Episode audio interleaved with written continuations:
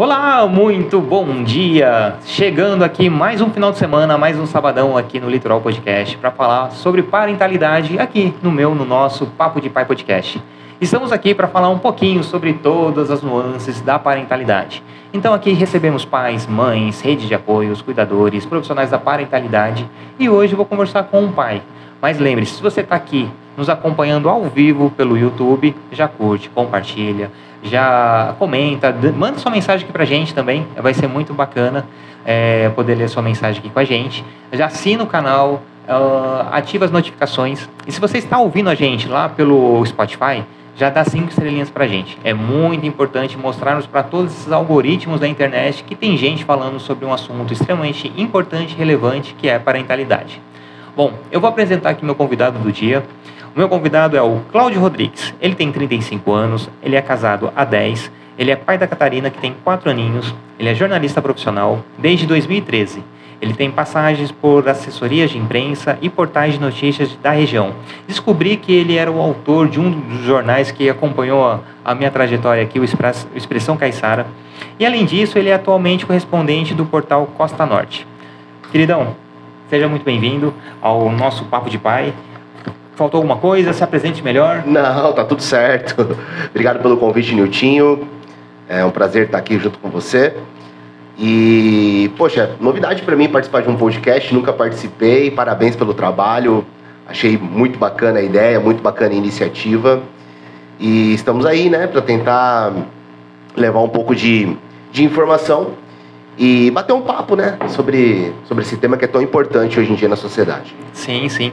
E até aproveitei para pegar como, como não, não é o tema principal, mas o tema principal da nossa, da nossa conversa ou a questão do home office, né? Você trabalha de home office, você é jornalista, então tem toda a questão que, que tem a, a, a permissibilidade de tra trabalhar em casa, né? Então, quero saber um pouco mais como funciona, né? falar da sua trajetória aqui na cidade, sobre onde você já trabalhou, como você trabalhou, falar do Expressão Caiçara. Uhum. Né? A gente estava falando aqui no antes de começar sobre eu gostava bastante da, do, do das charges que tinha, né? Uhum. Enfim, bom, qual você é daqui mesmo do de São Sebastião, né? Conte um pouquinho da sua infância, uhum. a sua trajetória até até hoje. então, Nutinho, eu sou daqui mesmo, sou de São Sebastião, nascido e criado aqui no bairro Itatinga, né? Muita gente conhece. E meus pais, é, minha mãe é de Santos, mas meu pai é daqui do litoral norte mesmo, aqui de Ilhabela, São Sebastião. Então é Caiçara sou... mesmo, né? Caiçara, Caiçara. E eu fui nascido e criado aqui mesmo no, no, no bairro Itatinga. É, estudei na escola Iraítes, que tem gente que conhece também. Depois passei para a escola José, onde eu me formei. E eu fiquei um período sem sem estudar, depois que eu me formei na, é, na Josefa, né, no terceiro ano do colegial. Acho que foram uns dois anos. E aí iniciei a faculdade de jornalismo. Né? Na verdade, a, a minha ideia não era fazer um curso de jornalismo. A minha ideia era fazer um curso de nutrição. Eu sempre fui muito ligado ao esporte, ao futebol e tudo mais. E a minha ideia era fazer um curso primeiro de educação física, como a maioria dos meus amigos, né, caminhava para isso. Depois eu fui procurando me informar e tudo mais, eu falei, ah, não, acho que educação física acho que não, não é o que eu quero. eu vou, eu vou mais para a área de nutrição. Só que o curso não tinha aqui, eu podia fazer faculdade, mas só podia fazer aqui no, na minha região, na minha cidade, Sim. no litoral. E não tinha o curso aqui. Só tinha em São José, e São José para mim era inviável.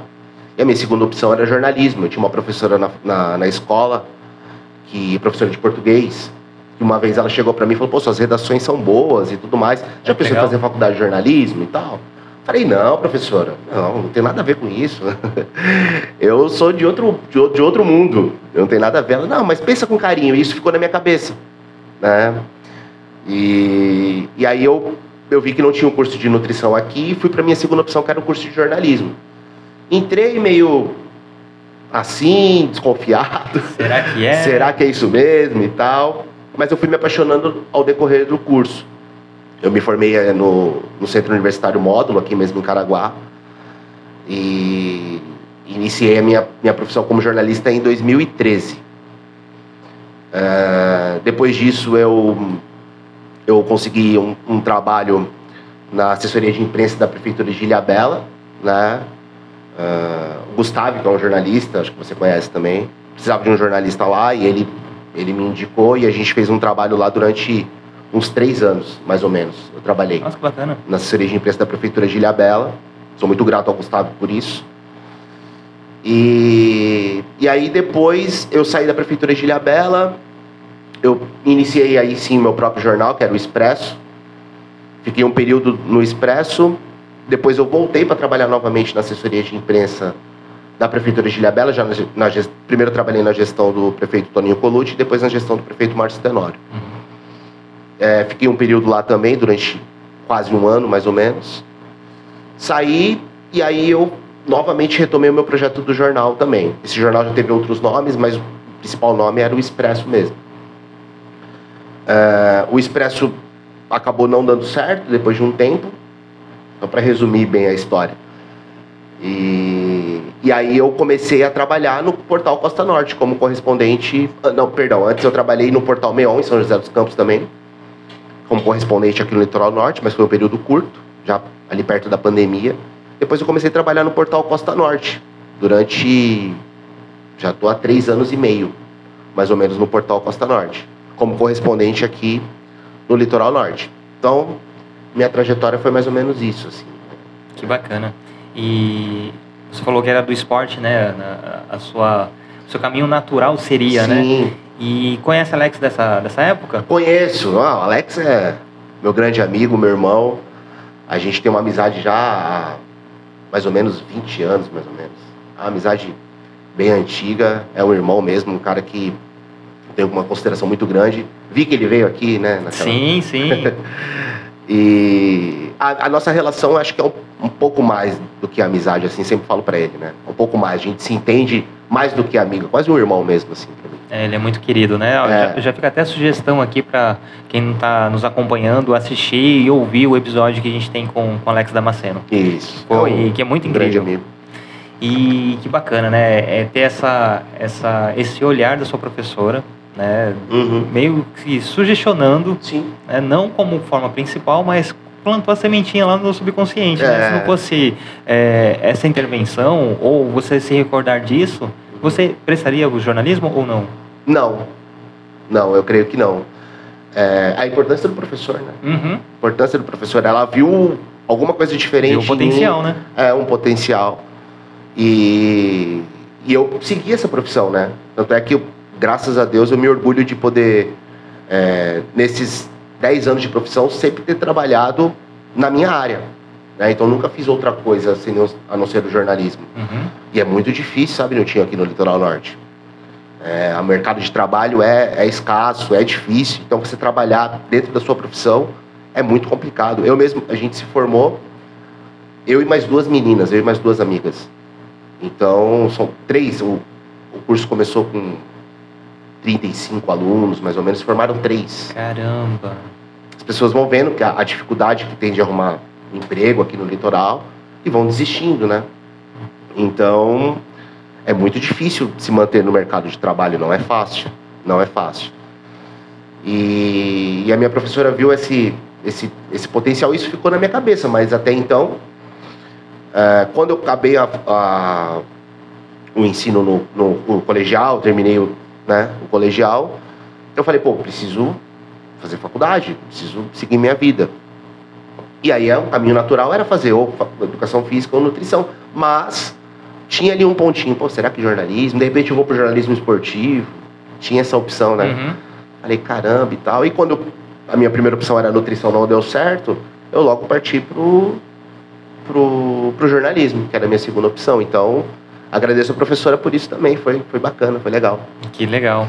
E tendo essa. Em nenhum momento você pensou em migrar para o jornalismo esportivo? Ou, ou, a questão da geolocalização? Não, eu prefiro abrir o leque do que focar apenas no, no esportivo, porque aqui também não, não vai ficar muito limitado. Exato. E para isso eu teria que sair para poder é, vislumbrar outros caminhos e aumentar o leque dentro do jornalismo esportivo. É, Sim. Foi mais ou menos esse o pensamento? É, eu sempre fui muito caseiro, muito caiçara mesmo, assim, né? Sempre gostei muito da minha terra, da minha região.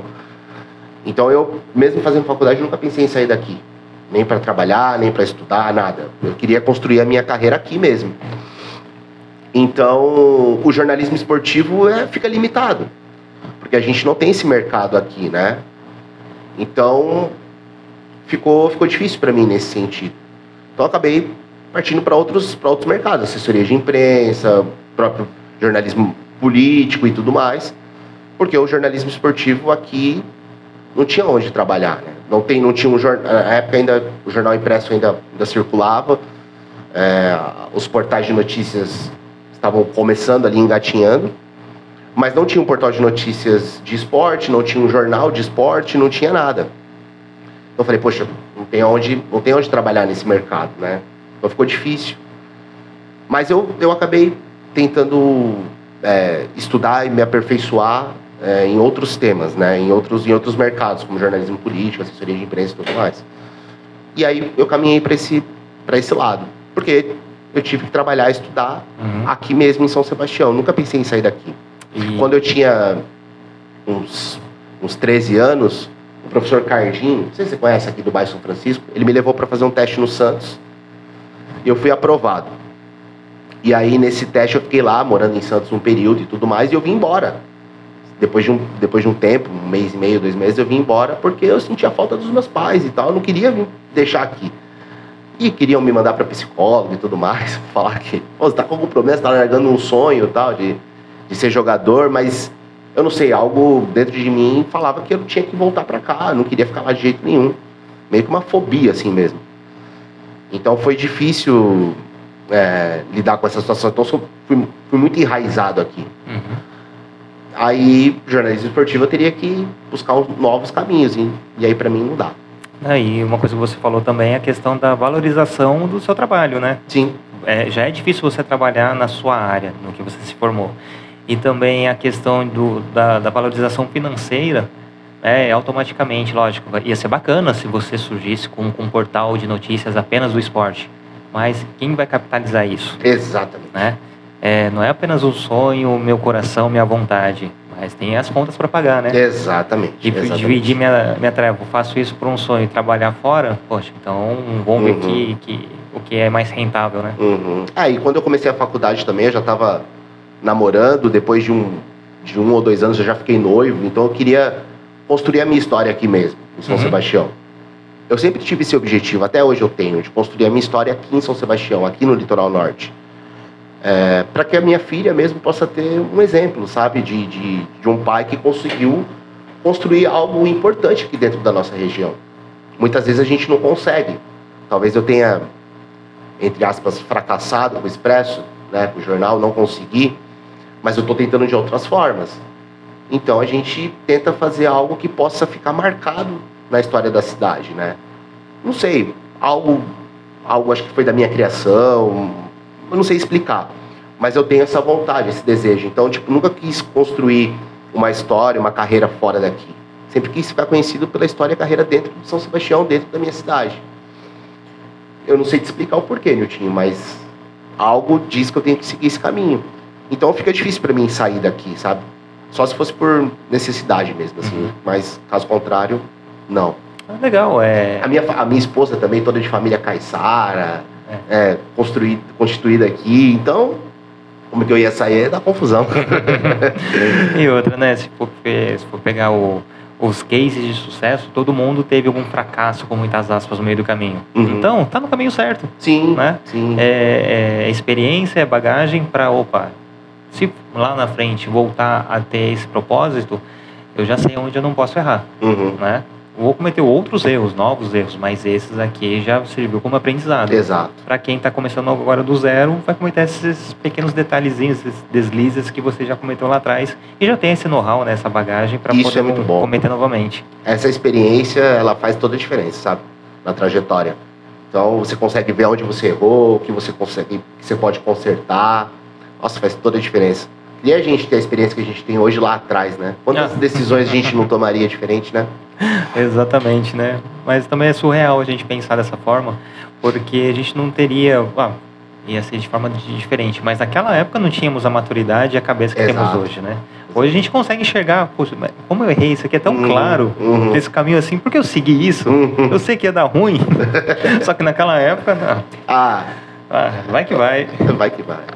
E, bom, na, durante a pandemia, você estava trabalhando, sendo correspondente já do, do portal Costa Do Costa Norte? Norte, sim. E, e como foi esse, esse período? Foi difícil, porque a gente. É, é aquilo que a gente estava conversando antes, né, Nitinho? É uma guerra psicológica. Uhum. Porque eu estava começando e. E a gente tinha muito medo né, do que ia acontecer ali dentro da, dentro da pandemia, né? É, muita gente morrendo, toda aquela dificuldade que a gente passou. E as empresas demitindo, e uma situação, uma crise financeira, uma crise de saúde pública e uma crise financeira. Então sua cabeça começa, né? Então foi difícil para mim. Então eu, eu trabalhava já home office, né? E sua filha era pequena, né? Minha filha é pequenininha, vai passando um, um filme assim na cabeça, né? O que pode acontecer daqui para frente. É, minha esposa trabalha, tudo, mas a gente depen- dependia desse emprego para sustentar, né? Enfim. É, e ela, a criança, quando ela é pequenininha, assim, né? Parece que o, a- o primeiro filho, você sabe como é, né? Você já tem quatro. É. Então você sabe como é. É, o primeiro filho ele gera todo um, cuidado, uma expectativa, é uma emoção totalmente diferente. Totalmente diferente. Então, você ficava com medo, fala, poxa, de repente se houver um corte na empresa, como é que eu vou fazer? Já, já é difícil trabalhar aqui no litoral. Com comunicação. Aonde vão contratar? Tá, vamos supor, não, não consegui nenhum emprego na na área de comunicação. Aonde eu iria trabalhar também não tinha onde trabalhar. É. Então vai gerando um, um bloqueio assim mental. É difícil, é difícil. Tanto é que eu sou muito, muito, muito grato a todo mundo, o Beto, o Zaidan, todo mundo do Portal Costa Norte que me deu a oportunidade durante esses três anos. Eu sou muito, muito, muito grato a eles, porque no momento que eu mais precisei, eles me estenderam a mão.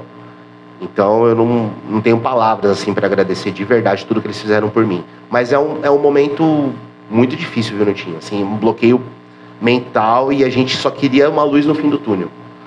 É, tipo, foi difícil, foi, foram, foi um ano assim, um ano, um ano e meio bem difícil. Sim, sim. E, e é incrível, é, daqui a um, menos de um mês, 2024, né? Exato. Que já se passaram quatro anos da pandemia.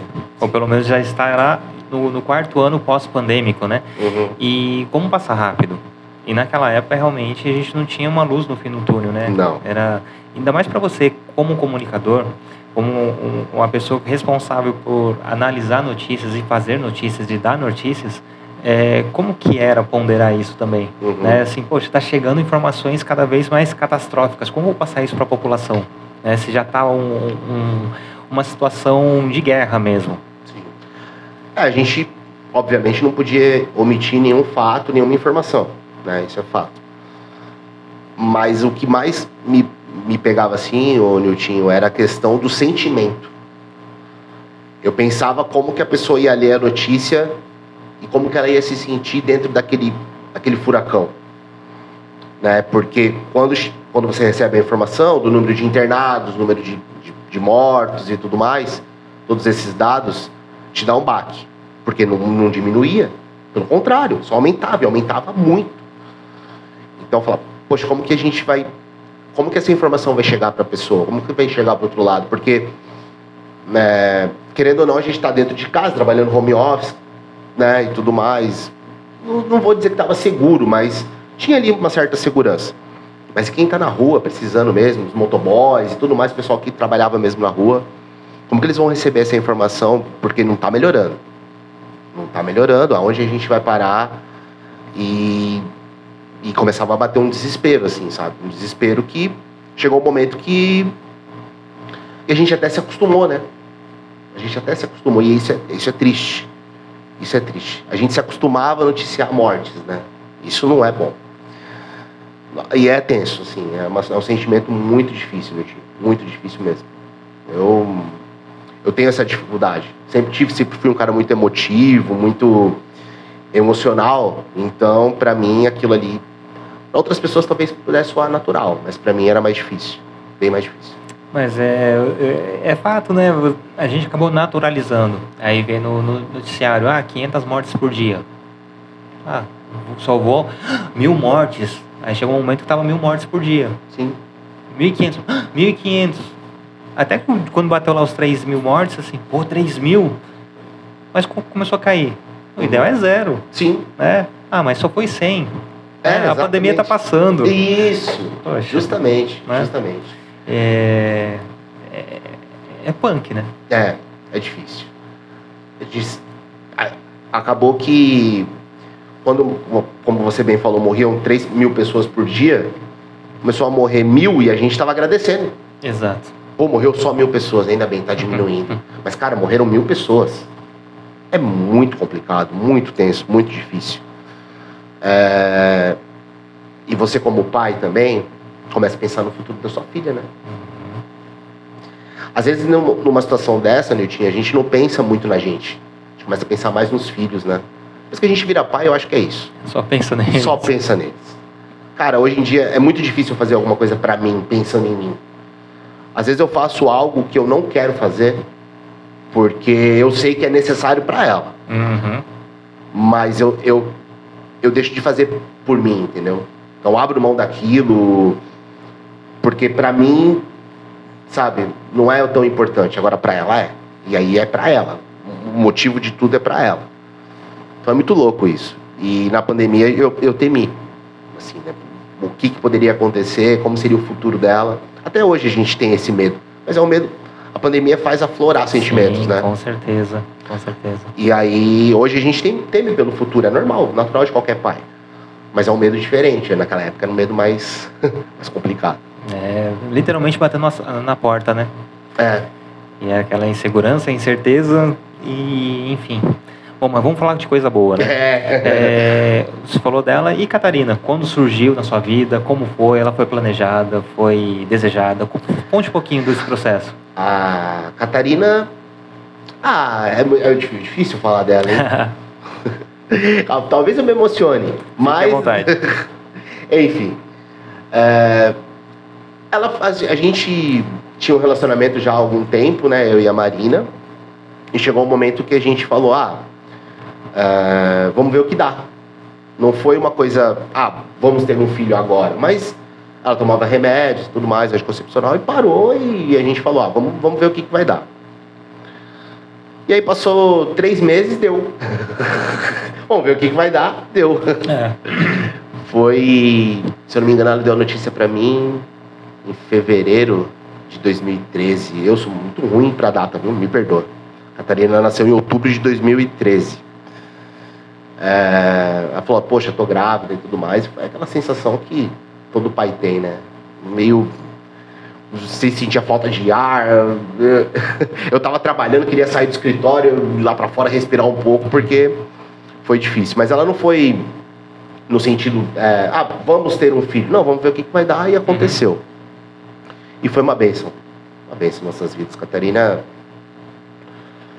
ela mudou minha vida de uma forma, Niltinho, que eu sou uma pessoa antes dela e outra agora. Mas não é pouco. Não é pouco, assim é completamente diferente em tudo. Nas minhas decisões pessoais, nos meus, nos meus relacionamentos sociais, na minha vida profissional principalmente. Então, tipo, ela mudou tudo. Mudou tudo completamente. É... Mas foi tudo bem, graças a Deus. Marina tentou fazer um, um, um parto normal, acabou que não avançou, foi para cesárea e tudo mais. E, mas deu tudo certo, o parto dela foi ok, tudo tranquilo. A gente é, foi ali, aí já tava, ainda continuava trabalhando ali home office e tudo mais. É, já na, acho que não tinha começado a pandemia ainda, acho que começou mais, mais para frente um pouquinho. Mas ela, ela, ela foi uma bênção assim na minha vida. Eu não, eu não consigo imaginar a minha vida antes dela, sabe? Não, parece que resetou. Uhum. É um novo. A minha vida começou agora, a partir de outubro de 2013, é uma nova vida. O que passou para trás, tudo bem, tem coisas positivas e negativas? Tem. Mas de agora pra, daqui para frente é o que importa para mim, né? O que passou, eu tento absorver o que foi de bom, de positivo, mas o que foi de ruim que eu possa de alguma forma passar para ela eu não quero, então eu tento deixar no passado mesmo. E aí ela, é, com, já com um ano e meio, dois anos, a gente começou a perceber uma certa dificuldade no sentido de fala da Catarina, né? Ela tinha uma dificuldade para falar, é, falava algumas palavrinhas e tudo mais. A gente começou a perceber essa dificuldade, começamos a é, procurar ajuda, né, para saber o que estava acontecendo. É, ela passou por, por, algumas consultas de, com, a, com a fono, né, com a fonoaudióloga, e também de, de, com a psicóloga. E ali a gente tinha uma suspeita de um, de um autismo, né? Foi levantada essa suspeita. A gente estava conversando antes sobre isso, né? É um momento. É, é difícil, não é fácil. Bom, a gente continuou com as terapias, né? E a gente. Mas a, a Fono e a psicóloga deixaram bem claro, assim, falaram, ah, vamos acompanhar e vamos ver se é isso mesmo. Ela pode evoluir ou então não, e a gente vai ver o que, que pode ser feito. E foi isso durante um ano, um ano e meio mais ou menos, e a gente, naquela, né, sem saber o que era ou não e tudo mais. Aí, há um mês, a gente levou ela numa consulta da, de uma neurologista que fechou o diagnóstico de autismo. É... A gente esperava essa, essa notícia. Mas é o que eu falo para minha esposa. É o que eu falo para Marina. A gente espera. Mas na hora que recebe, é difícil. Uhum. É difícil.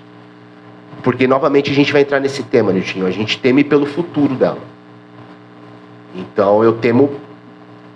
Não vou usar essa palavra, não é temo, mas eu me preocupo com o futuro dela. Então, com a questão da alfabetização, de como que ela vai ser, de, de como que vão ser as coisas, o que, que ela vai ser pro futuro. Eu quero que ela, eu quero que ela avance da melhor maneira possível, né? Então, você começa a se cobrar mais, começa a se, né? É, é um sentimento diferente. Diferente, completamente diferente. Bom, hoje ela intensificou as terapias, que ela fazia uma vez só por semana, hoje ela faz duas vezes por semana. Tem a terapia ocupacional que ela não fazia, está fazendo também, tudo mais, está evoluindo bem, está indo super bem. Mas é importante tocar nesse tema porque acho que acho que todos os pais, eu não sei se você tem esse pressentimento, é um sentimento diferente do pai com a mãe. A mãe tem um sentimento e o pai parece que tem outro, sabe? A minha esposa, ela sem palavras, assim, sabe? Tudo que ela que ela faz por mim, pela Catarina, eu não tenho nem nem palavras assim. Eu falo, você lida com a situação de uma maneira completamente diferente da minha, sabe? No diagnóstico, ela não, vamos intensificar a terapia e tudo mais, bola para frente, vamos lá, vamos ver o que pode ser melhor para ela. E a gente tem um sentimento mais de, de luto, assim, sabe? De, de uma coisa mais pesada internamente. Isso é triste, cara. É triste. É, na verdade, é, é algo represado que a gente não tem como dar vazão. Exato. A gente não aprende a dar vazão aos sentimentos. Não que a gente não, não sinta ou não que a gente não se importe. Muito pelo contrário. Uhum. É, também não é questão de fazer diferenciação homem e mulher, claro. mas a, a, cultura acaba jogando para o homem. Não, você tem que ser forte. É. Mata no peito e bola para frente. Uhum. Mas e dentro? É. Como que tá?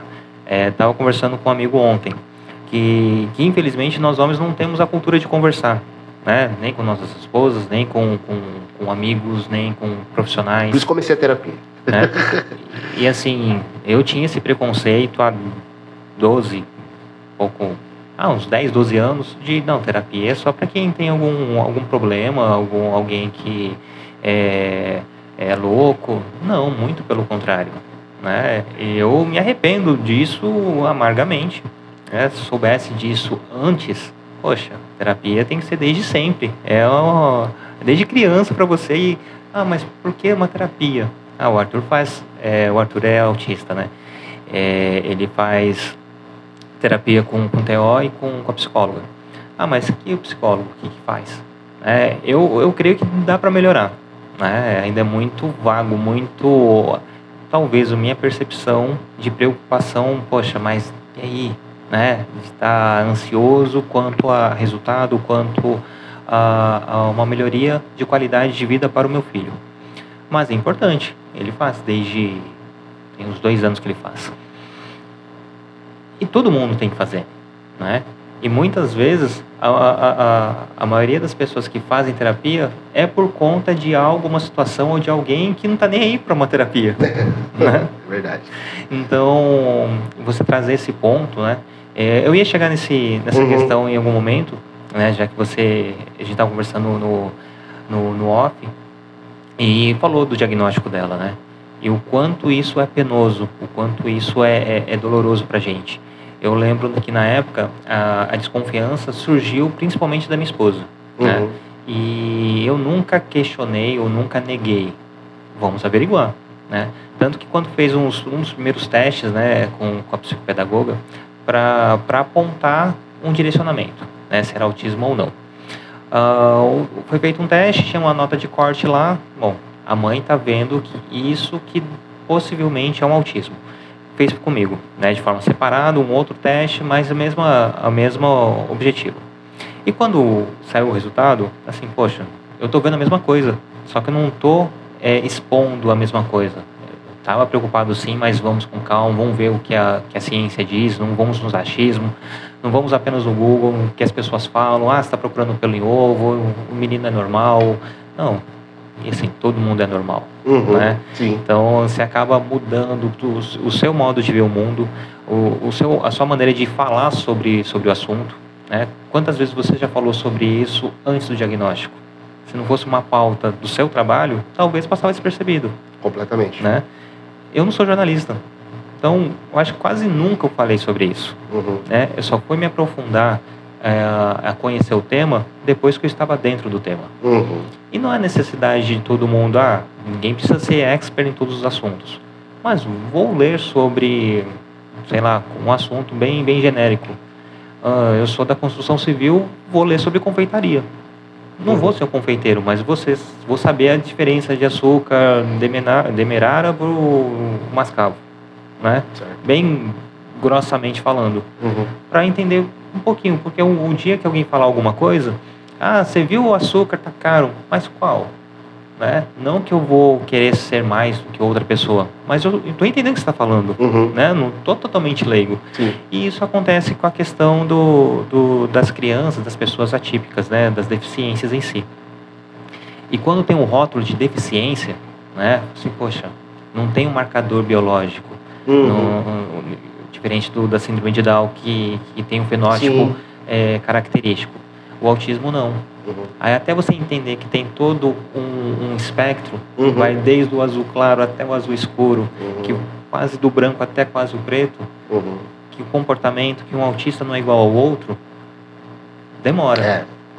Você que já está dentro já é complicado, imagine para quem não está nem aí, ou está totalmente fora do assunto.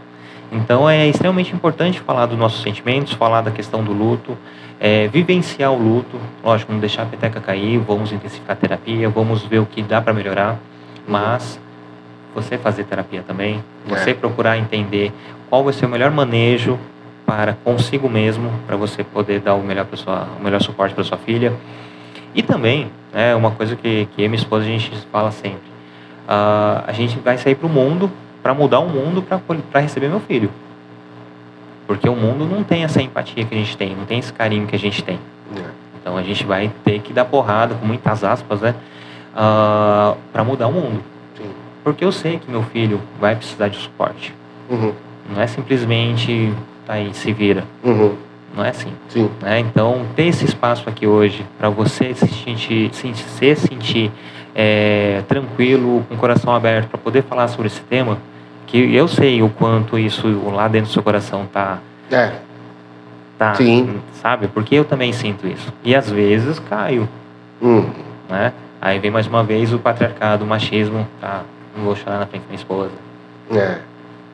Quando aproveitar o banho, lavando o cabelo, você abrir a porta, não, caiu o shampoo nos meus olhos que estão vermelhos.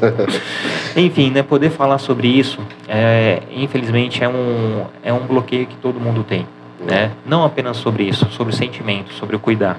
né? Mas que bom que você tá dando vazão, que, É. que você tá, tá procurando entender mais, Uhum. né? Saber como lidar com isso. E, ó, você tem aqui um amigo que pode, Obrigado. qualquer momento, pode ligar no Tinta Punk. É. Só quero gritar, só quero xingar o mundo. É, a pode, gente, pode me ligar. obrigado, obrigado de coração, obrigado pelas palavras. A gente tem essa dificuldade mesmo, sabe, Nutinho, de, de conversar, né? O Uhum. homem tem mais essa dificuldade, né? Acho que é um pouco da nossa cultura, de como a gente foi criado, sabe? Então, ó, parecia que ah, o, o homem, a criança homem, né? A criança homem quer conversar, quer... ah, isso é frescura e tudo mais, né? Eu fui diagnosticado com, com depressão, com ansiedade, tenho esse tipo de problema, então para mim é um pouquinho mais ainda mais complicado, né, nessa situação. E quando eu comecei a. Isso foi em 2015, mais ou menos. E aí, quando eu contava para. Dependendo para quem, quem eu contava, cara, naquela época ainda não. As pessoas não entendiam disso, sabe? Então, ah, é frescura, isso aí passa, vai tomar uma cerveja com a sua esposa e tá tudo certo, amanhã você tá melhor. Eu falo, cara, mas não é assim, você não tá entendendo. É, é difícil e tal. Não, não, isso aí é frescura, isso aí é besteira e tal. Então, é, um pouco do, da situação do, do, do autismo, ela, ela, ela, ela passa por isso também, sabe? Ela passa por isso também. Então as pessoas, pô, eu tô triste porque meu filho é, teve um diagnóstico de, de autismo. Mas, pô, isso aí é besteira, isso aí. Cara, não fica assim não, isso aí é normal, isso aí vai dar tudo certo e tal. Mas, poxa, é o que você falou, eu tô passando por esse luto, tô passando por esse momento, né? Eu não quero ouvir da pessoa que, tipo, ah, pô, tá tudo bem, ah, esquece isso aí, vai passar. Não, né, vai, pode até ser que passe, mas calma, eu tô vivendo isso, né? Então a gente tem essa dificuldade, é, é complicado mesmo. O homem, ele, ele, ele pensa diferente, então a gente encontra muita dificuldade na questão de desabafar e tudo mais. Por isso que eu acabei procurando a terapia, né? Não só por isso também, por outras situações da minha vida e tudo mais. Acho que, acho que era necessário, né?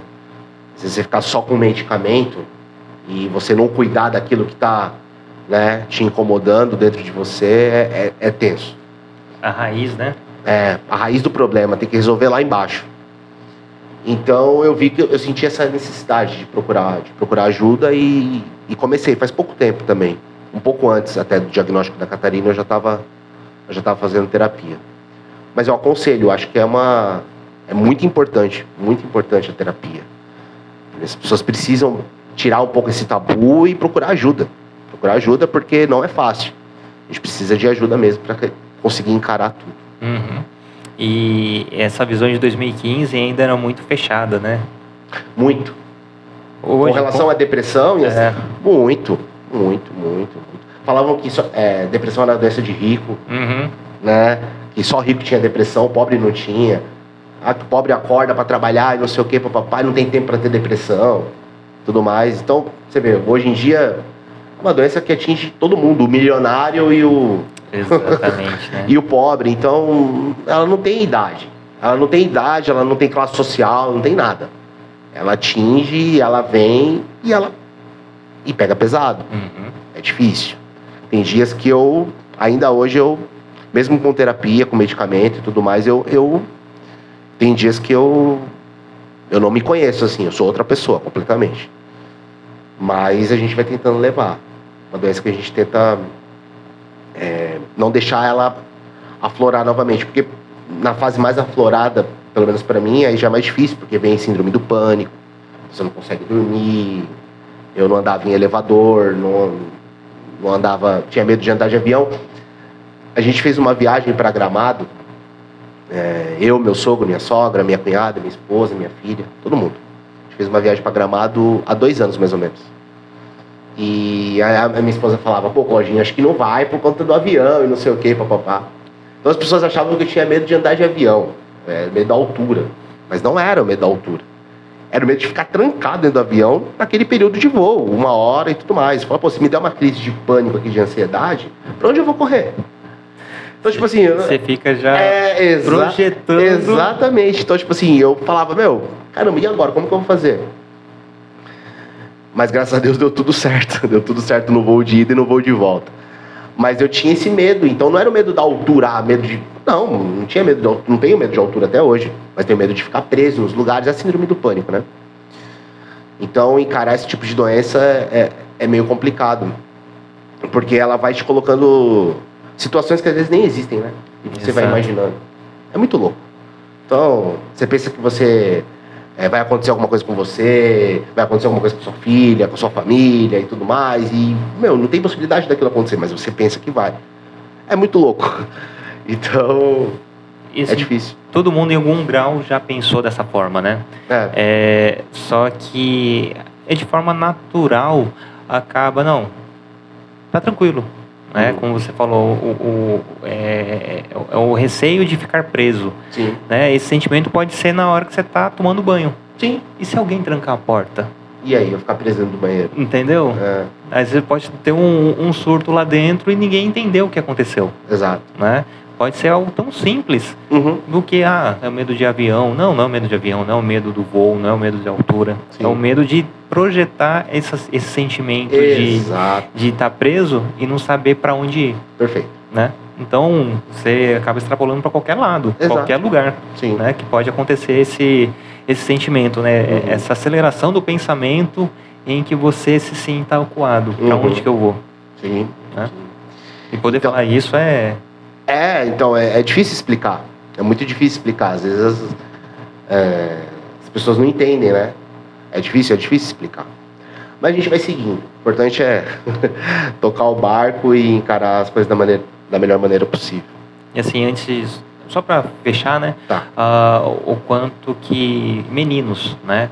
é, não pode chorar, se é um, se é um homem, um saco de batata, é, toda aquela a- a- aquelas situações em que são microagressões para aquela criança que vai reverberar lá no, na fase adulta, Uhum. né? Que eu tenho que ser forte, não posso chorar, tem que ser demonstrar firmeza sempre, em nenhum Uhum. momento posso recuar, recuar só para pegar impulso. Uhum. Não, às vezes você precisa recuar para poder olhar melhor o cenário, tentar entender o que está acontecendo, entrar para dentro do seu próprio coração e entender o que está passando lá, Uhum. por mais difícil que seja, né? Até chegar ao ponto que você consegue entender. E agora? Qual o próximo passo? Uhum. Eu preciso de um, de um profissional apenas para conversar, eu preciso de um profissional para me dar um remédio, Uhum. né? Mas está aberto às possibilidades, Uhum. né? É. Porque também não pode simplesmente estar. eu acho que eu tenho depressão. Tá? Mas E- não vou conversar com o psicólogo. É, não vou encarar vou sozinho. Tomar Deixa remédio. comigo, eu, eu me viro. Fica tranquilo. Vou tomar minha cerveja mesmo. É, que eu vou tomar minha cerveja no final de semana, vou, vai que passa.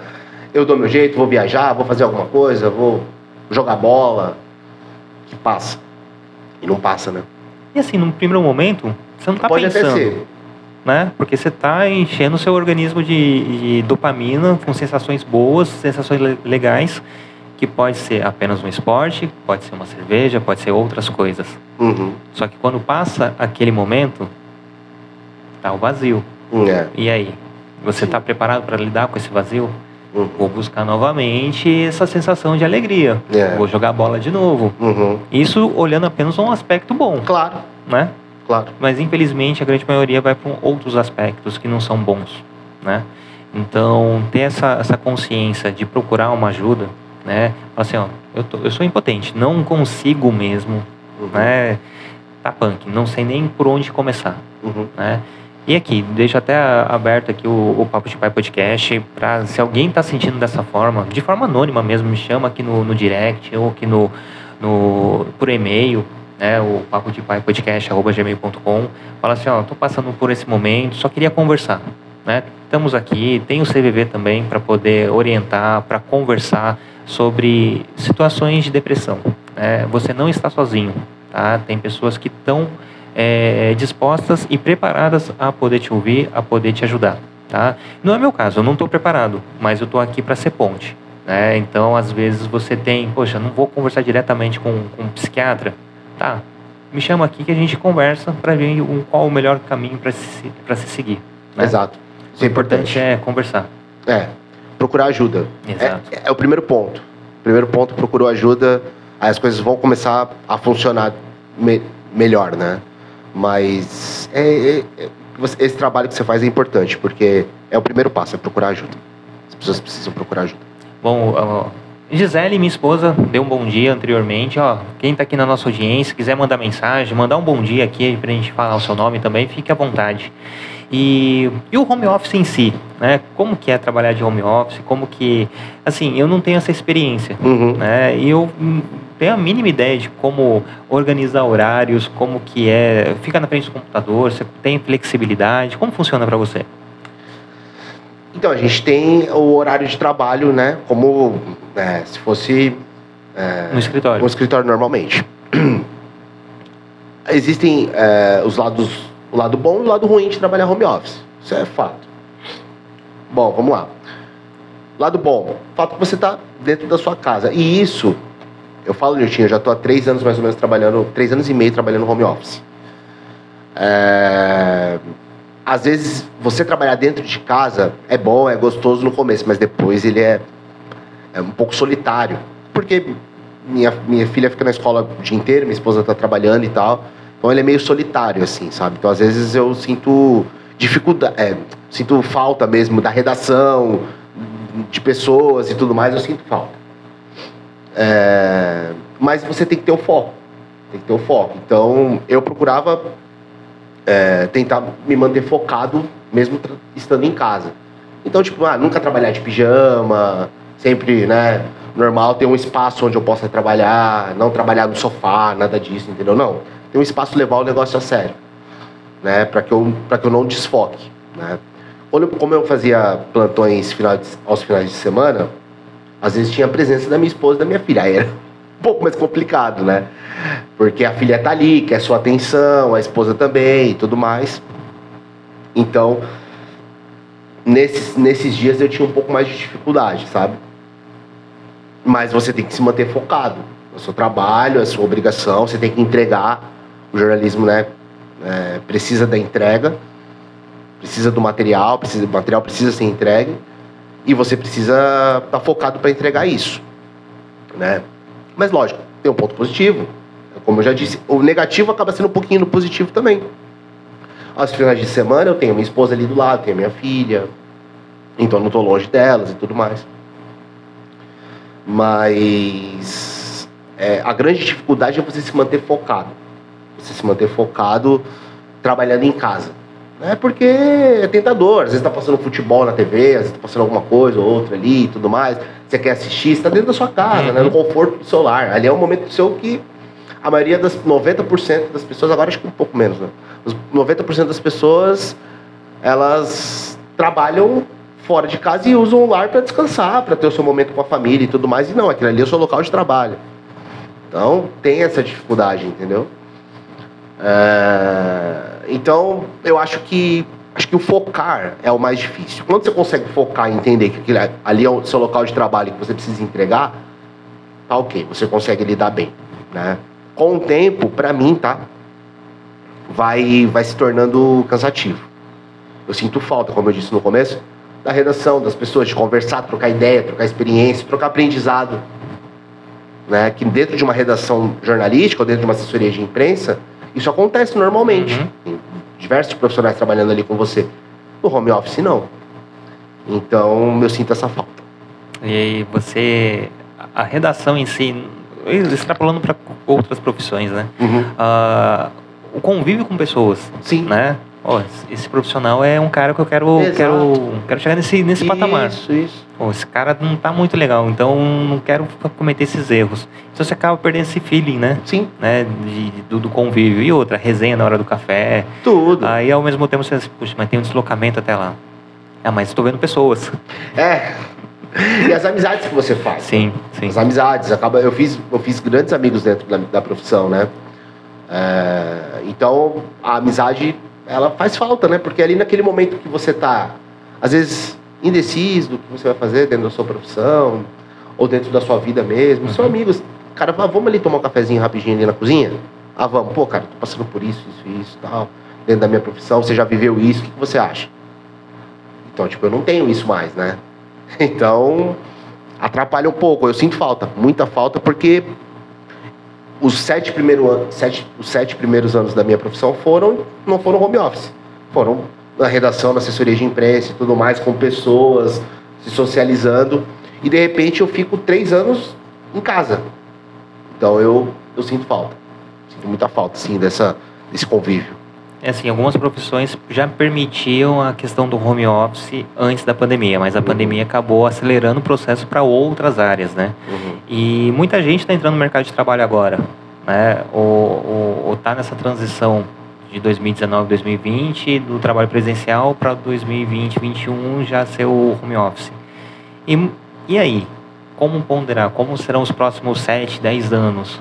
É, as pessoas já não têm essa, essa vivência, alguma já não tem essa vivência de, de, de redação, essa vivência de, de, contato com o outro, é tudo pelo computador, uhum. é algo frio, você não sabe se a pessoa colocou letra maiúscula ou porque ela tá brava, tá xingando, ou realmente ela esqueceu o caps lock ligado, e aí?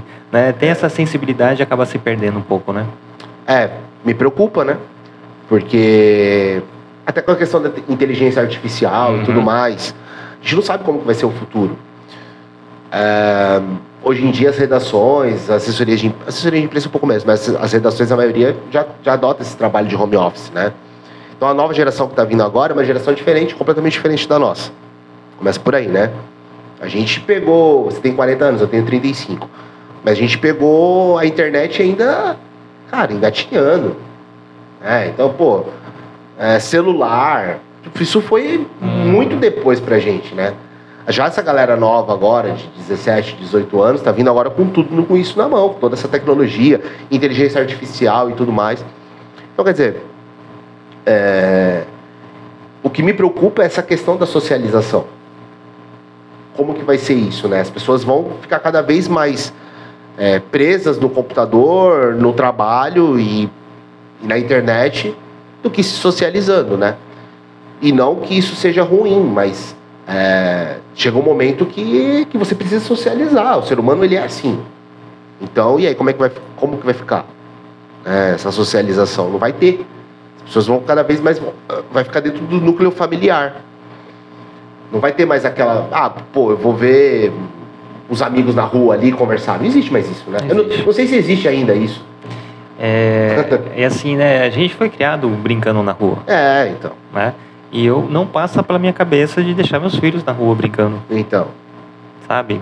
E aí, onde que eu me perdi nessa história? Ou que momento o mundo se perdeu para eu ter medo de deixar meus filhos brincando na frente de casa? É. Sabe? É, vai, vai esse encontro mesmo de socialização. É. Poxa, antigamente você queria conversar com um amigo, você tinha que ir até a casa dele bater lá. Uhum. Falando, oh, vamos trocar uma ideia, vamos jogar bola, então vamos conversar, vamos ficar aqui na rua conversando e tal. Hoje em dia não tem isso. Né? Não sei se tem ainda. Mas a maioria não, não, não é assim, né? Então, se eu quiser falar com, com o Niltinho, peraí, deixa eu pegar o celular aqui e vou mandar um WhatsApp pra ele. Oi, Niltinho, tudo bem? Quero conversar com você, cara. Então, é, é diferente, cara. O contato, esse contato, essa conversa que a gente tem, né? Pode, a gente pode até usar o podcast como exemplo. Uhum. Seria de um jeito agora, eu aqui na sua frente, conversando, a gente tá batendo um papo e tá falando sobre diversos assuntos. Eles poderiam ser diferentes se eu tivesse na sim, internet. Sim dentro da minha casa e você aqui e tal. Então, é diferente. Né? Então, a, a, a, funciona de uma maneira diferente e aí você não consegue não consegue mais socializar. Difícil, cara. É difícil.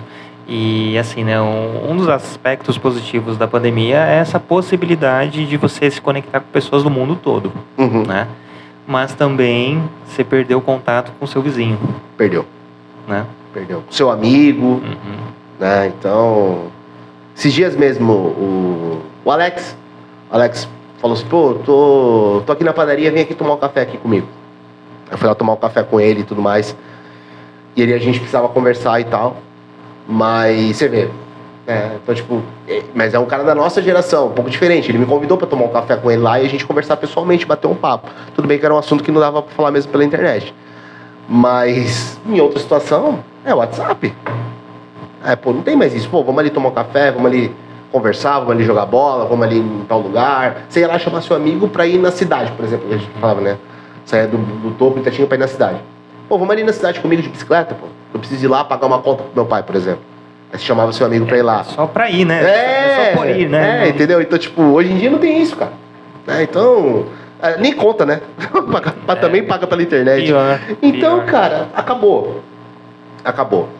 Eu acho que acho que parte da gente, o Nilton, um pouco.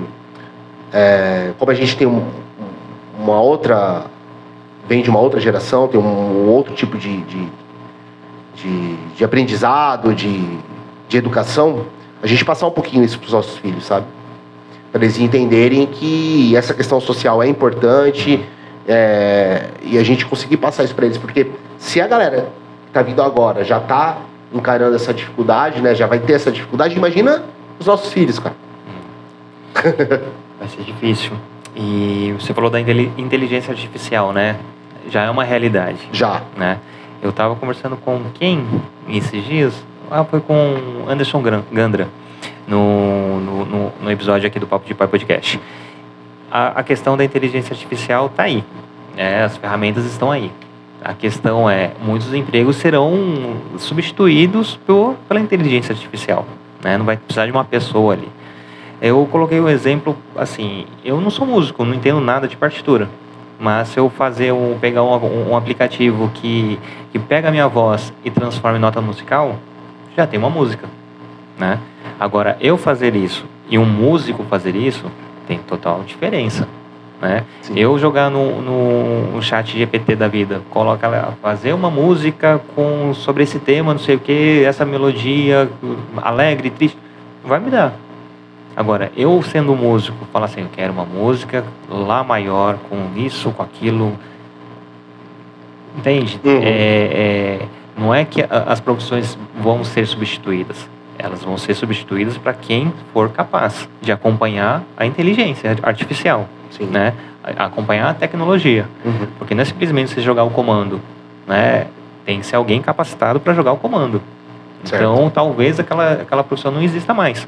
Mas vai ter alguém capacitado para mostrar para a inteligência artificial, para a tecnologia, como que funciona para pegar o máximo daquilo. Assim, Agora vai das empresas também, desculpa te interromper no. Imagina. É, ter a consciência de colocar alguém capacitado para ter esse comando. Então. Aí é que tá.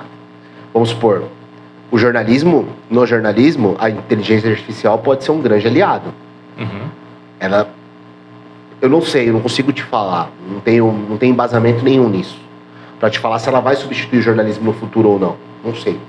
Há a possibilidade, mas eu não sei se vai ou não. Tá, então a gente está falando do comando. Ok. Até que ponto as grandes empresas, grandes, médias, pequenas empresas, enfim, elas vão colocar pessoas capacitadas para inserir esse comando.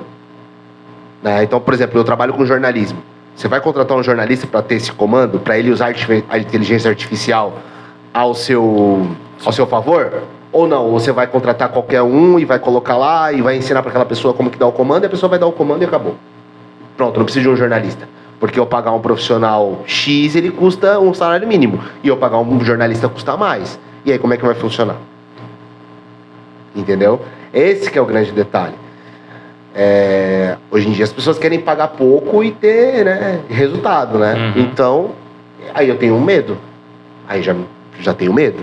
É, porque você... Num ponto que eu, que eu queria chegar, exatamente isso. Entendeu? Eu tenho medo, porque como que vai funcionar? Se você tem empresas sérias ainda, né? Que, que trabalham de maneira séria elas sim vão conseguir valorizar o profissional. Pô, você estudou, você se formou, você tá, é capacitado para aquilo e tudo mais. Poxa, eu tenho uma ferramenta aqui que é a inteligência artificial, ela vai, ter, vai ser sua aliada. Mas nada tira a criatividade, o feeling, enfim, tudo que o jornalista tem, uhum. que ele aprende com, na faculdade com a experiência, isso é inteligência não, não existe nada no mundo que vai. Não, não tem, não tem. Ok, então vamos usar isso como, como aliado. O problema é que muitas vezes as pessoas usam aquilo como a própria ferramenta. Então o jornalista acaba sendo dispensável, né? Exato. Exato. Acaba sendo dispensável. Mas acho que isso é um pouco culpa nossa também, viu? Fazer uma meia culpa aqui. O jornalista também precisa se capacitar, precisa melhorar, precisa se atualizar, precisa estudar. Então ele precisa também ter ter esse, esse entendimento. Pô, tem uma inteligência artificial aqui que em algum tempo ela vai me substituir. É uma ameaça. Então, peraí. É uma sombra, né? É, é uma sombra. Então, peraí, o que, que eu posso fazer de melhor nesse sentido? Eu como ser humano, vamos, vamos falar assim, né? Eu como ser humano lutando com a máquina. O que que, o que que eu tenho que ela não tem? A criatividade, a emoção, o sentimento. Então eu tenho que passar isso no meu texto, tenho que passar isso nas minhas reportagens para que eu não, né, não seja substituído. Então tem que ter um estudo, tem que melhorar meu texto, tem que melhorar tudo para que eu consiga, né, para que eu consiga ter, para que os, os meus chefes, enfim, as grandes empresas e tudo mais, elas consigam ter essa avaliação. Pô, esse cara ele, ele é bom no que faz e tudo mais, e com a inteligência artificial ele vai voar. Então os dois pontos ali juntos vão, vão caminhar. Você não é uma pessoa, né, é, uma pessoa que não serve mais. Então, um Exato. profissional que não serve mais. É, a minha preocupação é essa mudança de mundo. É, eu estou produzindo material é, teórico, prático, produtos para quem? Para alguém ficar alienado ou para alguém ficar ali no, no básico? Ou ficar ali. Não quero que ninguém se sobressaia. Então, eu preciso pagar um profissional para fazer um texto com toda a emoção para alguém que mal vai ler. Eu vou produzir porque vai estar tá lá, sabe? Então, meu medo é isso. Uhum. É, é, acabar tendo uma sociedade que não dê valor a tudo isso. Uhum. Né? O importante é o celular tá funcionando. Uhum. Mas não tô nem aí se, a internet caiu, como funciona a internet, se tá o satélite lá mandando informação. Não, tá chegando aqui, meu WhatsApp está funcionando. Uhum. Então, a minha preocupação é essa sociedade só, só está preocupada com esse detalhe e não com todo o conjunto de situações para chegar nesse detalhe.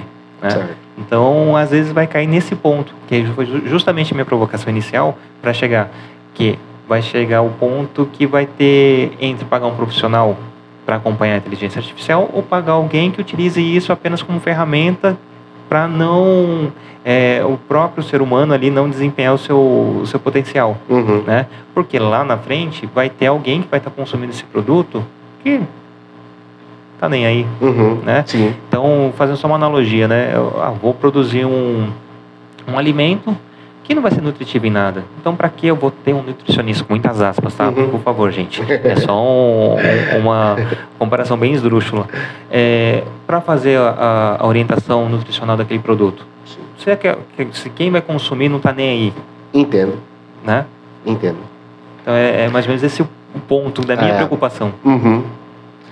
As pessoas hoje em dia, elas não estão realmente muito preocupadas, né? É a percepção que eu tenho nem com o que estão, vou usar o exemplo também do alimento, né, o que estão comendo, o que estão consumindo de informação e tudo mais. Uhum. Como você falou, é, é uma geração realmente muito preocupada com as dancinhas do TikTok, mas pouco preocupada com o que vai acontecer no mundo, né? E aí fica difícil. Porque é essa geração que vai consumir o nosso trabalho lá no futuro. A gente já pode estar velhinho, né? Mas e, e os novos, né, que estão chegando agora? Os jornalistas que estão se formando agora, vou usar o exemplo da minha profissão novamente. Tá, eles vão produzir um conteúdo com auxílio da inteligência artificial, um conteúdo legal, bacana, que pode ser é, interessante para o leitor, ok. Mas e a outra ponta? E o leitor, como que ele vai consumir isso? Uhum. O leitor está realmente preocupado em consumir isso? Então, entender até que ponto o leitor quer aquela informação ou não é a grande chave. Né? Porque, de repente, ele não quer mais. E de repente é uma geração que não quer mais consumir isso mesmo. E aí, como é que a gente vai fazer? Como é que a gente vai provocar essa mudança? Porque a, não vai estar tá mais na, com a gente, essa bola. Vai estar tá com a geração. Vamos, vamos, imaginar uma geração 1, um, né? A geração inicial, a geração média e a geração final, que digamos é a nossa. Já está indo ali pro, uhum. pro final ali, já tá ficando velho. Já tá entrando na fase Isso, final. mas tem a galera ali de 21, 22 anos, 19, tudo mais, tá na faculdade, tá estudando, tá procurando uma profissão. Ela vai informar essa galera que tá vindo nova agora, de uhum, 6, 7 anos. Exato, exato. Entendeu? Então, beleza, essa galera vai ter esse potencial criativo para usar a inteligência artificial a seu favor e conseguir produzir conteúdos de, de qualidade para essa nova geração que está chegando aqui? Não sei. Ok, tá. E essa nova geração que está chegando aqui embaixo, ela vai conseguir consumir esse conteúdo? Ela vai querer consumir esse conteúdo? Não sei, Nilson. Não sei, porque me preocupa muito o que eu vejo hoje em dia na internet.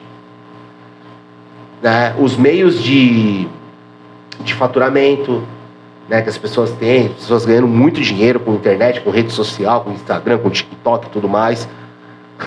Até que ponto essa pessoa está interessada em receber uma informação de qualidade.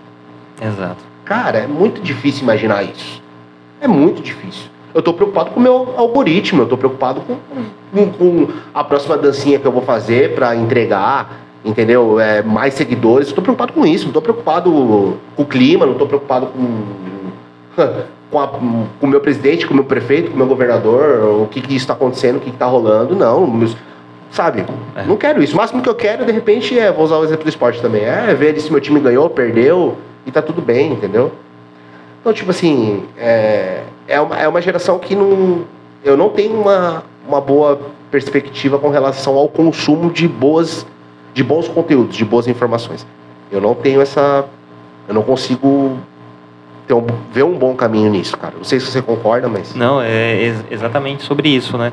E até a questão do jornalismo em si, você chega no, no seu redator e você está escrevendo muito coloquial tá colocando umas palavras muito difíceis. Não, mas é o português certo. Uhum. Não, mas quem vai ler não vai entender. Uhum. Né? Então, às vezes, pode ter essa manipulação para que lá na frente chegue o, o conteúdo bem, bem raso mesmo. Uhum. Né? Justamente que não é para nutrir informação, né? nutrir de coisas saudáveis. Né? Então, é, minha preocupação é, é essa também. É, então, eu não. Eu, eu não consigo, eu tomara que eu esteja muito errado muito errado, mas eu não, eu não tenho essa. É, eu não tenho boas expectativas com relação a essa, essa nova geração que está chegando agora, sabe? Com relação a isso, tá? Com relação a isso. Posso estar muito enganado, muito. Mas não vejo uma luz no fim do túnel. Como na pandemia, né? Não vejo uma luz no fim do túnel.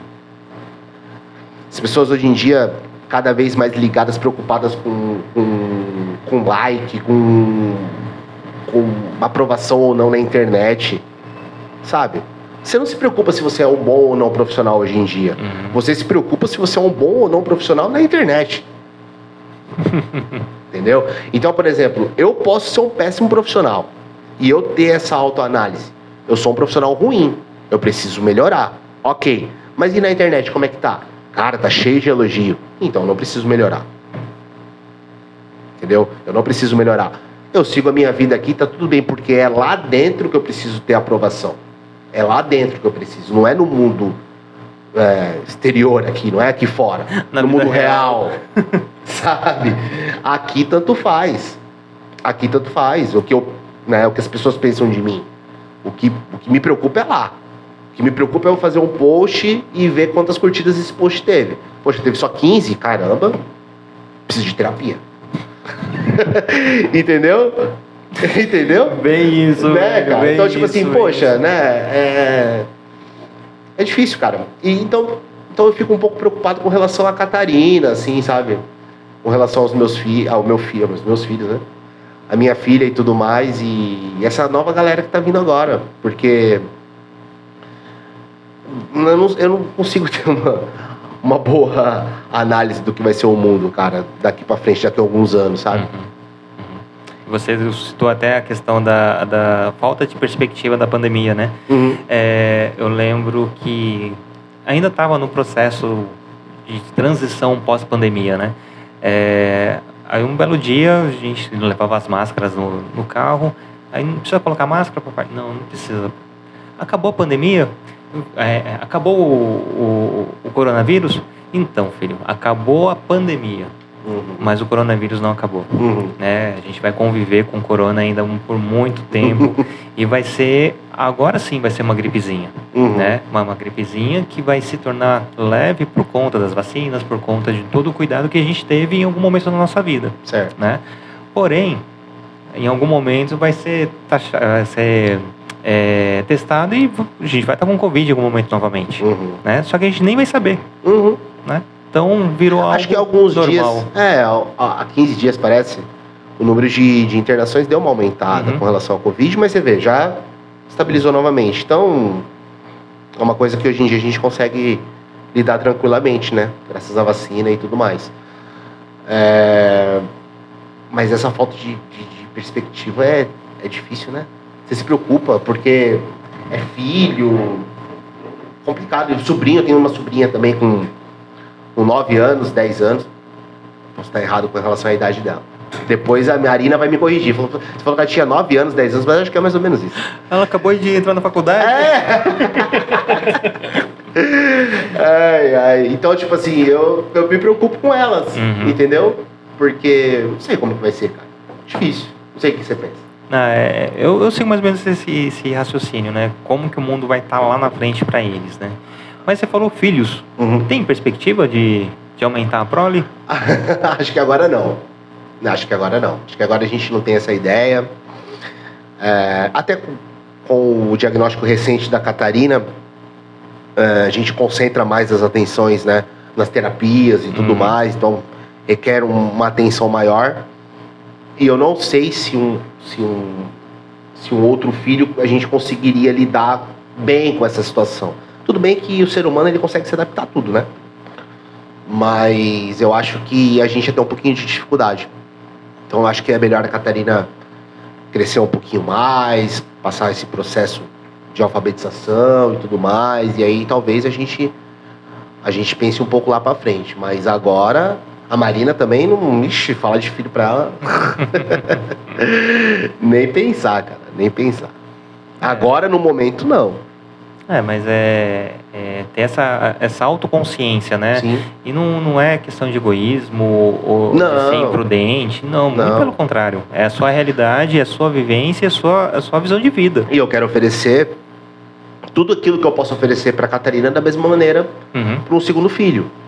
Né? Então, se eu tenho dúvida que isso não vai acontecer, para que, que eu vou forçar essa situação? Vai ser ruim para ela, né? Que precisa de atenção e agora um pouco mais. E vai ser ruim para ele também, ou ela, né? Que, que pintar aqui, né? Em segundo plano. E vai ser ruim pra gente também, pro nosso relacionamento, tudo isso é importante. Então a gente pensa em tudo isso e, e- e tenta ter uma. Se a Catarina não foi planejada, digamos assim, não, vamos ter um filho? Não, vamos deixar para ver o que vai rolar. Eu acho que o segundo talvez seja uma coisa mais planejada. Não, agora a gente está preparado para ter um segundo filho. Vamos, vamos. Então, beleza. É, não, também não vai fazer igual um, um amigo meu. Assim, a gente tava jogando sem goleiro, né? Se acontecer, acontecer. É, então. a gente ficou nisso uns dois meses, três meses, não deu certo não. Já logo veio a Catarina já. Meu Deus do céu. É, já tem a, a- o histórico favorável, então. É, não Vamos dá pra vacilar. Não dá, cara. Ai, que massa, irmão, que massa. Bom, dei uns recadinhos aqui pra, pra nossa audiência. Legal. É, se você está aqui no YouTube, já curte, compartilha, comente, por favor, deixe um comentário aqui, ah, assina o feed, ativa as notificações, tá lá no, no, no Spotify.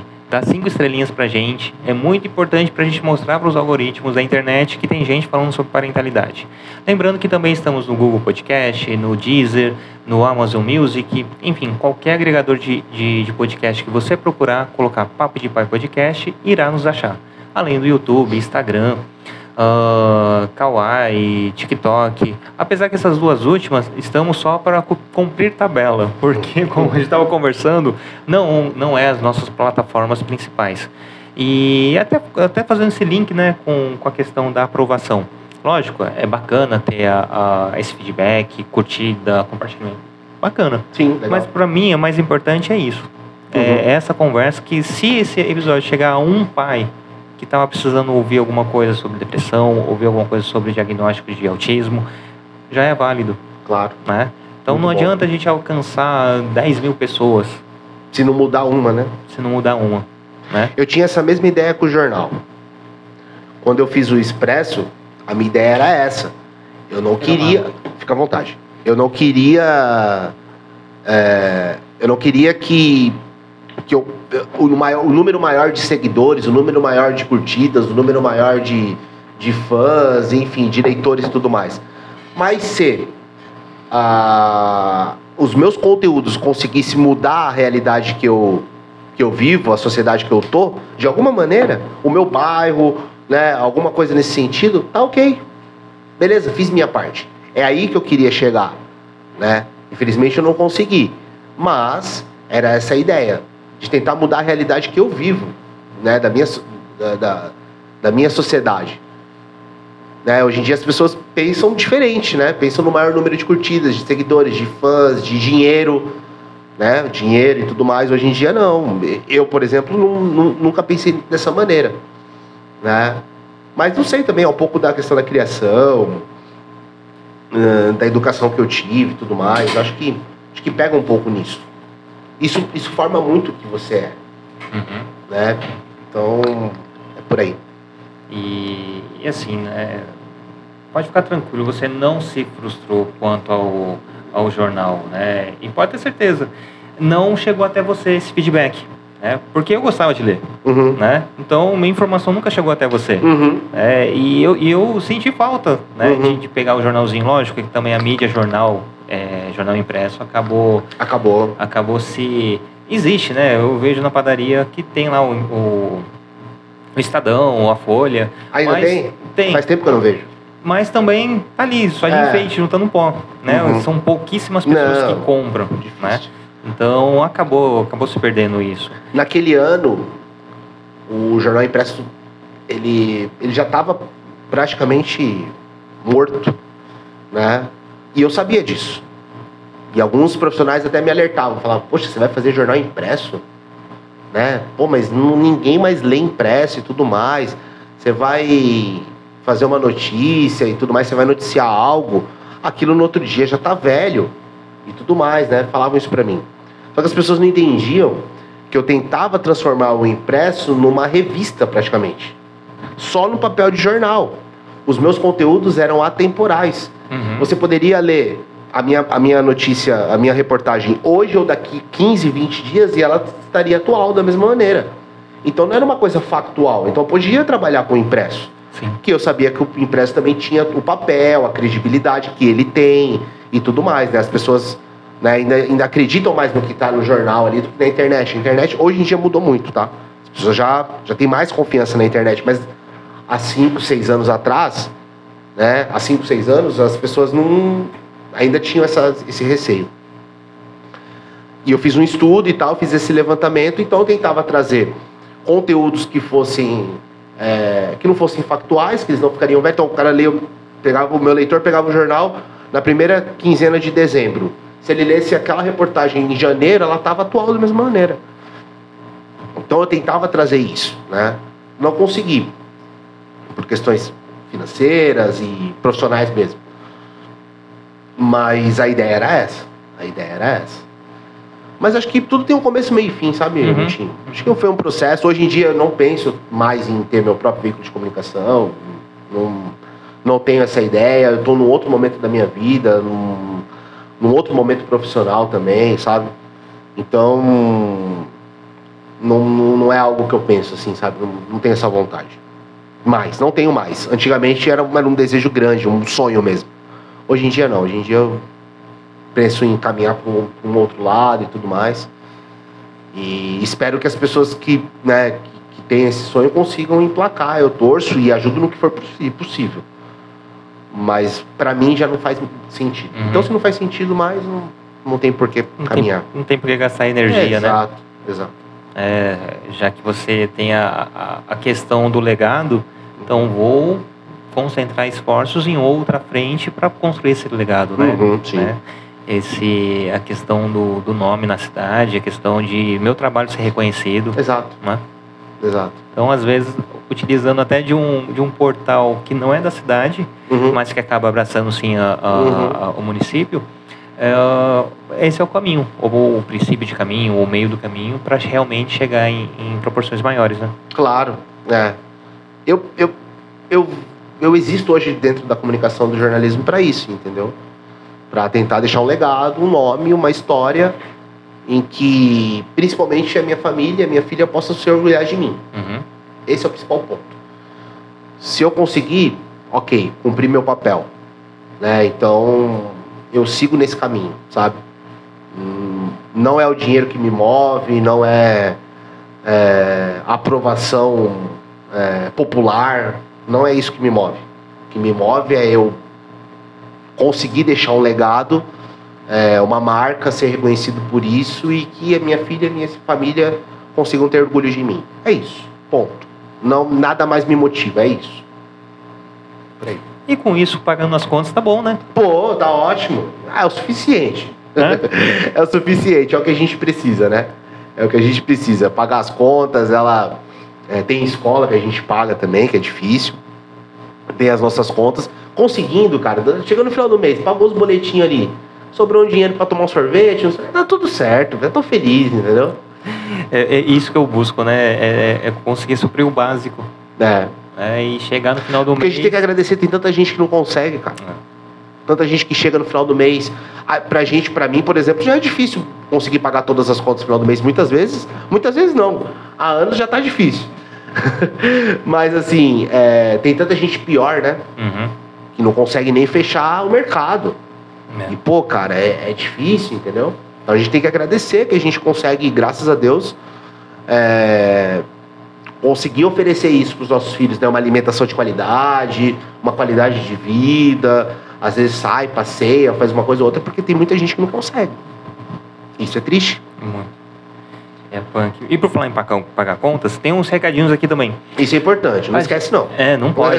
Ah, a gente tem o apoio aqui do, do. Aqui no Papo de Pai Podcast, nós temos o apoio do portal Radar Litoral. Então, se você quer saber do que está acontecendo na nossa, na nossa cidade, na nossa região, acesse radarlitoral.com.br ou no Facebook, Instagram, só colocar Radar Litoral que vai estar todas as notícias fresquinhas, com credibilidade sobre o que está acontecendo na nossa região. E também temos o apoio do Amor em Pote. O Amor em Pote é uma loja que faz doces e geleias artesanais. Então convido todo mundo a acessar Amor em Pote e Amor em Pote com dois Es lá no Instagram para saber todos os quitutes. E lembrando que está aberto a agenda para pedidos dos seus produtos de Natal, Natal e Réveillon. Então as suas festas estará, estará garantida com os mais perfeitos, gostosos, deliciosos doces e geleias artesanais. Tanto que tem aqui, ó, um pequeno presente para você, irmão. Ô, poxa, obrigado. É uma Agradeço. geleia. Que delícia. É uma geleia, se não me engano, acho que é de manga. Tá? Poxa, bacana. Eu adoro geleia. A Catarina ama geleia. Ai, ama. que massa. Ama. Que bacana. Olha só que legal. É bonito, é gostoso, é feito com carinho, feito com amor. Muito bom. E é minha, minha esposa que faz. Ah, é? Poxa, que legal, cara. Nossa, eu, eu adoro geleia também, gosto muito. Parabéns pelo trabalho. E toda a embalagem, né? Tudo Sim, bacana. sim, sim. Muito Depois legal. Mostra que foi feito com muito carinho. Sim, depois eu quero o feedback, hein? Não, pode deixar. Catarina também vai dar um feijão. Com certeza ela vai comer, viu? que massa, que massa. E... Mas a gente, eu gosto de geleia também. Acho que eu gosto. É... A, gente, a gente dá o feedback, sim. Mas tá, pô, parabéns, gostei. Gostei do material. Muito bom, Bom, a gente está chegando já, encaminhando para o final do nosso, nosso episódio. bacana. Não poderia deixar de, de pedir para você falar sobre a Marina. Uhum. Né? Como que ela surgiu na sua vida, qual a importância dela, você trouxe a, a questão da família, né? Uhum. Então, fala um pouquinho dela. Cara, Marina, a gente se conheceu em 2008, mais ou menos. E a gente namorou um tempo, se conheceu, começamos a namorar. E logo depois a gente ficou noivo e casou. Então foi um, um relacionamento assim, é, tranquilo, a gente não teve nenhum término assim no meio do caminho, nada. Até hoje a gente né, nunca teve esse, esse, esse tipo de separação. É uma parceira, companheira, trabalhadora, mulher que eu tenho muito orgulho, assim, sabe, de, de, de estar ao meu lado, entendeu? Tá comigo em todos os momentos, isso é o mais importante, porque naquele momento que você mais precisa ali é que você percebe, né? É uma mulher que tem o mesmo pensamento que eu com relação ao que a gente estava conversando agora há pouco, sobre você conseguir pagar suas contas e ter seu dinheirinho ali no final do mês para você tomar um sorvete, tá tudo certo. Ela também é desapegada com relação a isso e, e isso combina muito comigo, né? É, fisioterapeuta, né? Hoje ela tem uma, uma clínica de, de, de pilates ali na rua Caraguatatuba, junto com a sócia dela, com a Bruna. Já há alguns anos que ela é empreendedora e empreender aqui também não é fácil. Não é fácil. Tem todas as dificuldades financeiras e profissionais que a gente sabe, né? Empreender não é fácil no Brasil. E ela conseguiu, começou sozinha, né? Abriu um estúdio de pilates sozinha, ficou um tempo sozinha pagando aluguel, trabalhando ali sozinha, depois conseguiu a, a sociedade com a Bruna, que é uma grande parceira, parceira dela também. E, e as duas conseguiram juntas ali tocar e foram, agora foram para um lugar maior e tudo mais, então estão ampliando o, o, o número de clientes, a, a qualidade para oferecer o trabalho também, elas estão melhorando, então tenho muito orgulho com relação a isso, entendeu? Ela é de família tradicional, caiçara aqui, né, de São Sebastião. E uma mulher que realmente a gente tem uma história junto, desde 2008, uma história longa. E que a gente viveu muita coisa, muita, muita coisa legal, assim. Tem, são 90% de coisas boas, assim. Lógico que todo relacionamento tem Uhum. coisas ruins também que acontecem, né? Mas a maioria do nosso relacionamento é de coisas boas, né? E depois que a Catarina nasceu, é, a gente intensificou ainda mais essa parceria, sabe? Então, é, ela, cara, uma mulher fantástica, assim. Não tenho do que reclamar, não. Uma mulher fantástica. É, essa questão do diagnóstico da Catarina, que eu ainda comentei no começo, né, que a gente estava conversando, o fato dela conseguir levar a situação de uma maneira leve, sabe? Que fica leve para você também, onde você fala, pô, eu não tô sozinho, entendeu? Eu tenho um, tenho um braço direito ali que vai vai estar comigo em todos os momentos.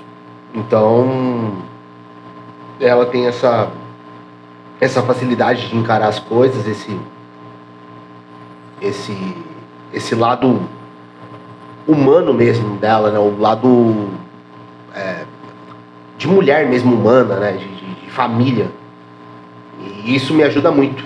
Me ajuda muito a encarar as minhas dificuldades, os meus problemas que eu tenho também bastante, a minha depressão, que às vezes eu tenho dificuldade, é, esse problema, é, esse diagnóstico da Catarina e tudo mais. Então ela consegue fazer com que eu encare as coisas de uma maneira melhor. E que eu lute por eles, entendeu? Que eu lute por eles. Então eu busco forças quando eu vou lá. Eu não tenho mais forças psicológicas. O que, que me.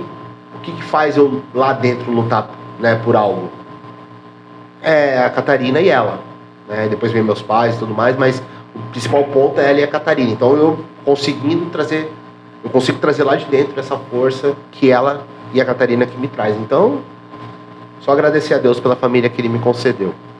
Que massa. É, e depois passa Instagram, é, o endereço direitinho para colocar no, do- no- na descrição do, da clínica Ah, lá. legal, hábitos. Hábitos. o nome Hábitos. Hábitos. depois coloca também já- aqui na descrição também. É, boa. Elas já estão a 2000 e Putz, eu sou péssimo pra data. eu acho que 2000 e acho que foi 2015 que ela começou. Não, não, não foi não. Cara, eu não lembro a data. Vou ser bem honesto, mas elas já estão há um bom tempo juntas já e fazem um trabalho muito legal, muito um trabalho diferenciado também com relação a pilates, né, de reabilitação e tudo Legal. mais. Não só também essa questão da, da capacitação de atividade física, mas também com relação à reabilitação. Então elas fazem um trabalho diferenciado nisso. E vale a pena conhecer mesmo. Quem tiver. Deixa eu já um jabazinho. por Quem tiver alguma dificuldade nesse sentido, precisar de fisioterapia e tudo mais, pode procurar, porque não é minha esposa, não, e não é minha amiga, a Bruna, elas, elas mandam super bem nisso. Maravilha. Bom, eu faço alguns pedidos no- em todos os nossos episódios. E, e dessa vez vou fazer um pouquinho diferente. Tá. Eu vou pedir para você é, o nome de uma música, de uma banda, algo que você queira compartilhar aqui com a gente, que você goste, porque eu vou utilizar isso depois para as nossas postagens. Ah, tá, entendi. Poxa, Netinho, o que eu gosto, cara, de escutar, eu sempre escutei dois ritmos na minha vida toda, né? Que é o samba e o pagode. Foi que, né, sempre escutei isso na minha vida inteira, nunca escutei nada diferente.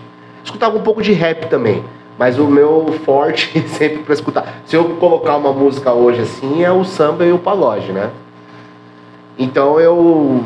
É lógico, eu, sou de uma geração também diferente, então os, os cantores que eu gosto.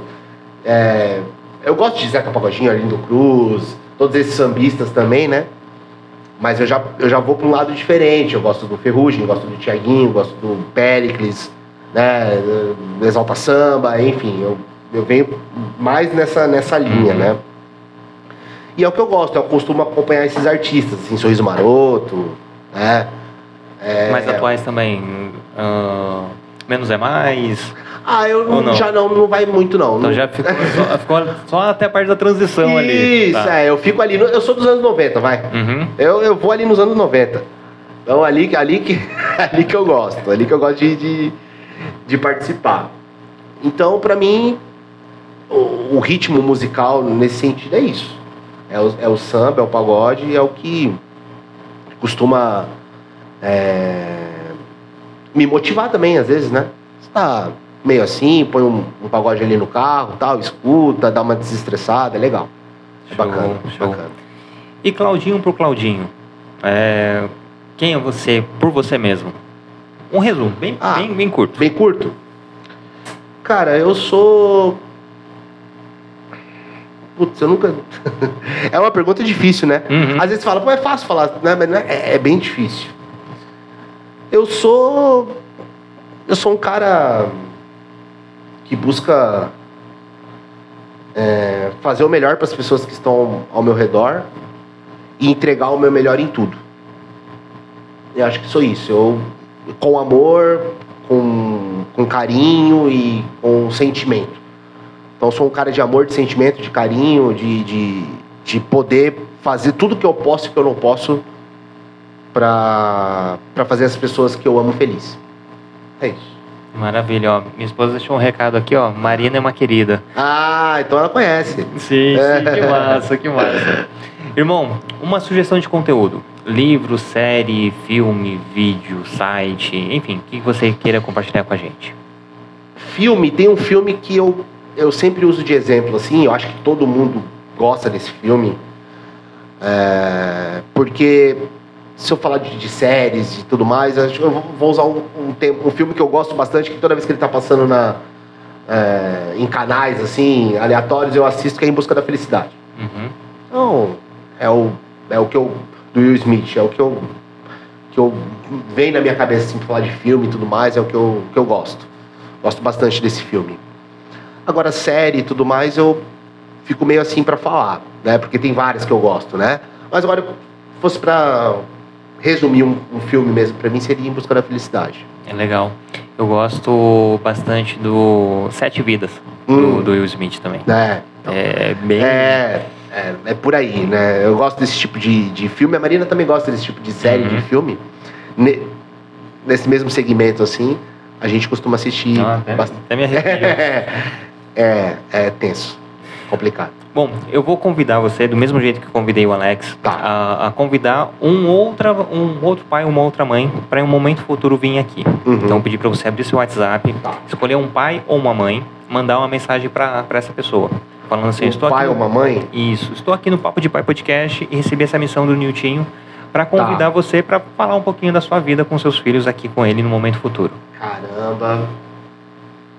Vamos ver. Quem eu posso pensar, um pai ou uma mãe? Ai, ai. Precisa ser daqui de São Sebastião? Não, Ah, é para poder vir aqui, né?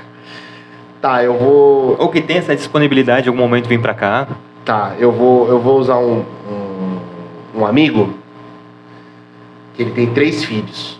Então eu acho que ele pode, pode contar boas histórias, né? Pode contar boas experiências. E é um cara também bastante ligado à família e tudo mais. Eu acho que pode ser. Posso falar o nome? Pode, pode ser. É o Thiago, Thiago Germano. Pensei nele e acho que pode ser um cara interessante nesse sentido. Pode Legal. mandar uma mensagem aqui pra ele? Manda um áudio. Ao vivo? Ao vivo. Ao vivo? Então vamos lá. Fala, Thiago, tudo bem? Bom dia. Cara, eu tô aqui no com o Niltinho, no nosso no podcast aqui, no Papo de Pai, no podcast, e tô te mandando essa mensagem para te fazer um convite, para você vir aqui, bater um papo, falar um pouquinho sobre a experiência com os filhos, casamento, família e tudo mais. Então, eu pensei em várias pessoas, mas eu acho que você pode ser um cara que pode, pode contar boas experiências, bons assuntos por aqui. Fechou, meu amigo? Um abraço. Show, show. Beleza. E assim, não necessariamente ele precisa aceitar o convite. Tá. É, é para fomentar, levar esse, esse podcast a mais pessoas, né? Então, provavelmente, quem, alguém nunca ouviu falar ou não conhece, vai conhecer a gente, conhecer nosso trabalho. E também, se receber um convite para poder falar sobre paternar ou maternar de, dessa pessoa em um podcast, eu acho que é bacana, né? Pô, muito legal. Dá aquela muito massageada. legal. aquele- Muito legal. Então, eu muito tô fazendo uma bacana. coisa bacana para alguém, poxa, se me indicou é porque eu tô, tô bem na fita. É, não, sim, sim. Não, e cara, eu quero dizer que essa iniciativa é muito importante, meu. Quero que, tomara que, que as coisas fluam para você da melhor maneira possível. Deus te abençoe, que você consiga alavancar esse projeto, sabe, de uma maneira bacana, porque a gente precisa mesmo de novas ideias aqui no Litoral Norte. A gente precisa discutir assuntos importantes como você levanta aqui no Litoral Norte. Às vezes a gente vê um mundo, um mundo na internet longe daqui, né?